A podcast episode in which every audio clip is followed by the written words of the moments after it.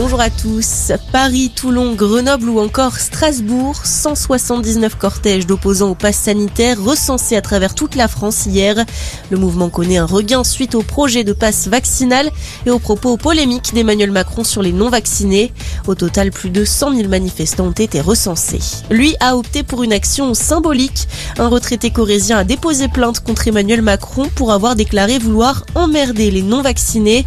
Des propos jugés discriminatoires et insultants par l'homme de 63 ans.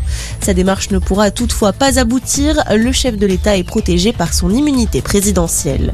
Un manque d'investissement dans l'éducation, c'est ce que dénoncent les 2700 signataires d'une tribune publiée aujourd'hui dans le JDD. Des instituteurs, des enseignants-chercheurs, mais aussi des médecins et des parents d'élèves interpellent Jean-Michel Blanquer sur le manque de moyens, notamment face à la crise sanitaire. Une lettre ouverte qui met également en cause le manque de transparence du ministre de l'Éducation concernant les protocoles sanitaires.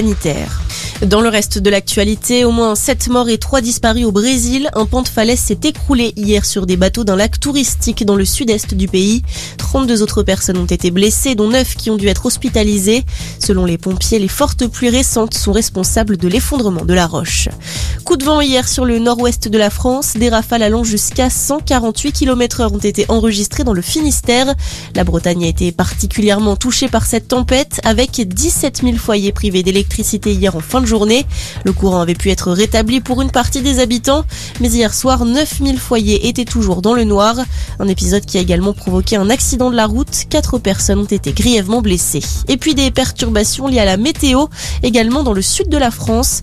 Les Pyrénées-Atlantiques, les Hautes-Pyrénées, la Haute-Garonne et l'Ariège placés en vigilance orange pluie et inondation à partir de ce soir et jusqu'à demain après-midi. Vigilance orange également dans le nord face au risque de crue. Bonne journée à tous.